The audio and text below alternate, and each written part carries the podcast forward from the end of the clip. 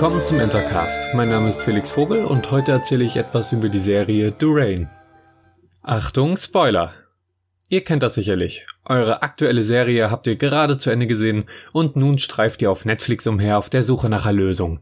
So recht entscheiden könnt ihr euch nicht, doch dann springt euch eine unscheinbare Serie ins Auge, deren Thema euch gefallen könnte.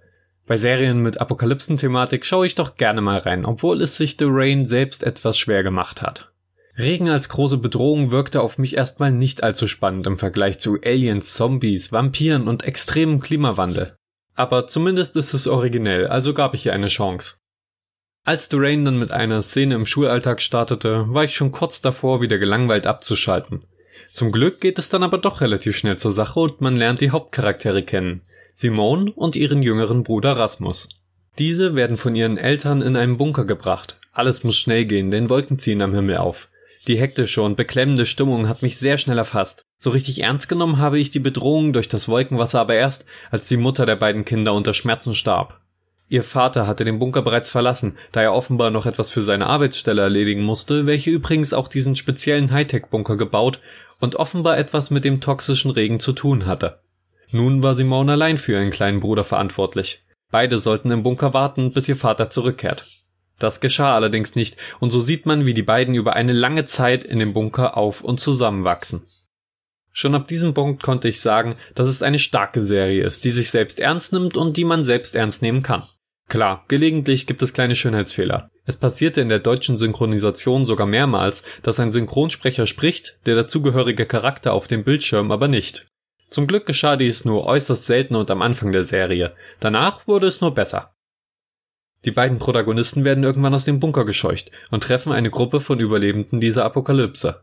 Anfangs geben sich diese eher unbarmherzig, aber schon bald freunden sich alle an und wir folgen nicht mehr länger nur zwei Hauptfiguren, sondern ganzen sieben. Rasmus und Simone aber stets im Mittelpunkt.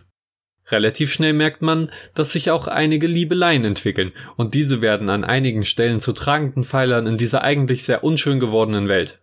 Vor allem Rasmus, der quasi seine gesamte Jugend in einem Bunker mit seiner Schwester verbracht hat, macht interessante Entwicklungen außerhalb des gewohnten Umfelds durch. Die Hintergrundgeschichte aller Charaktere wird nach und nach aufgeklärt und die Gruppe bahnt sich ihren Weg durch allerlei Gefahren. Dabei müssen sie ständig bedenken, dass ein einziger Tropfen Wasser, sei es nun in einer Pfütze, einem Bach oder durch den Regen, den Tod bedeuten könnte. Ähnlich wie The Walking Dead lebte Rain von seinen zwischenmenschlichen Dramen und kritischen Situationen. Eine weitere Gemeinsamkeit beider Serien ist, dass die Herkunft des Virus ein Rätsel ist. Dieses versucht die Gruppe zu lösen, während Simone und Rasmus ihren Vater suchen und ihm stückweise auf die Schliche kommen.